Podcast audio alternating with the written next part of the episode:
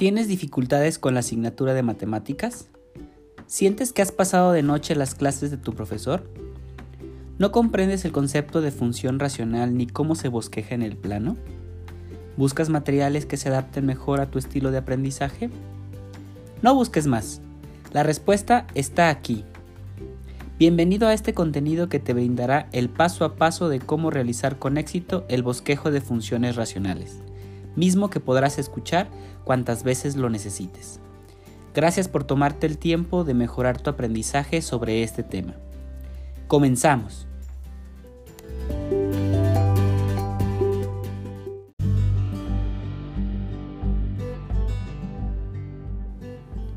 Antes que todo, comencemos por definir qué es una función racional.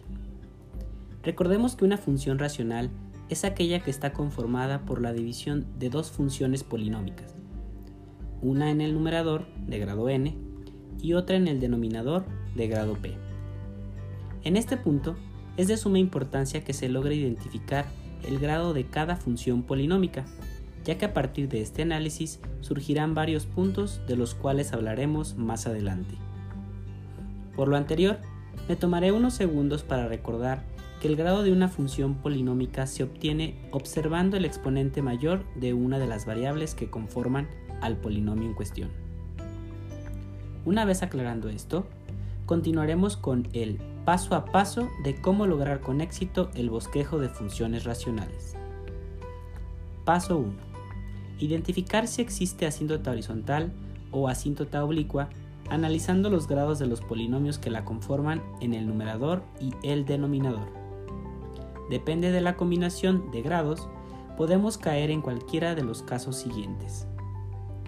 Caso 1. Si n es menor que p, es decir, el grado del polinomio del numerador es menor que el del denominador, entonces la asíntota horizontal es y igual a 0. Caso 2. Si n es igual que p, es decir, los grados del numerador y denominador son iguales, entonces la asíntota horizontal estará en y igual a la división de los coeficientes principales de los polinomios. Caso 3. Si n es mayor que p, es decir, el grado del numerador es mayor que el del denominador, y además la diferencia es de 1, entonces existe asíntota oblicua en y igual al resultado de la división de los polinomios en cuestión, siempre y cuando el residuo no sea cero. Paso 2. Encontrar las asíntotas verticales y los saltos de la función, analizando las raíces de los polinomios tanto del numerador como del denominador. Recuerda que existen los métodos de despeje, factorización o división sintética para encontrar dichos valores y que estos se usan dependiendo el grado del polinomio, ya sea 1, 2 o más de 2 respectivamente.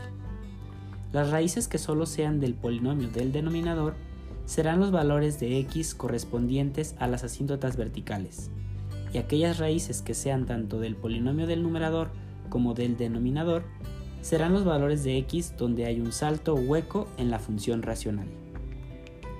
Paso 3. Encontrar el cruce en el eje y simplemente dividiendo los términos independientes de ambos polinomios. Además, Encontrar los cruces en el eje X identificando las raíces que solo son del polinomio del numerador. Paso 4.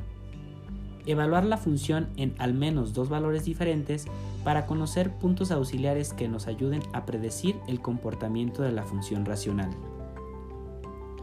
Paso 5.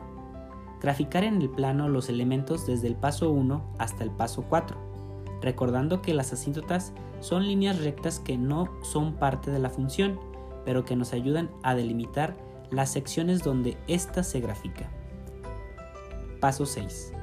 Realizar el bosquejo de la función cuidando pasar por los cruces en el eje X y en Y y por los puntos auxiliares.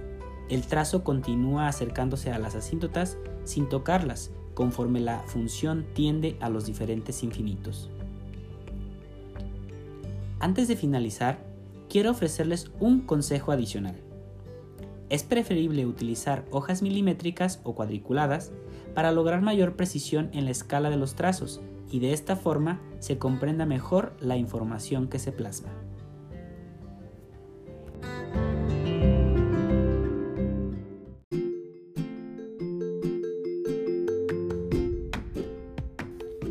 Así es como hemos llegado al final de este podcast. En verdad, espero que la información aquí presentada te haya sido de utilidad para tus actividades académicas y recuerda que podrás reproducir este contenido cuantas veces lo necesites. Me despido, no sin antes desearte lo mejor. Saludos.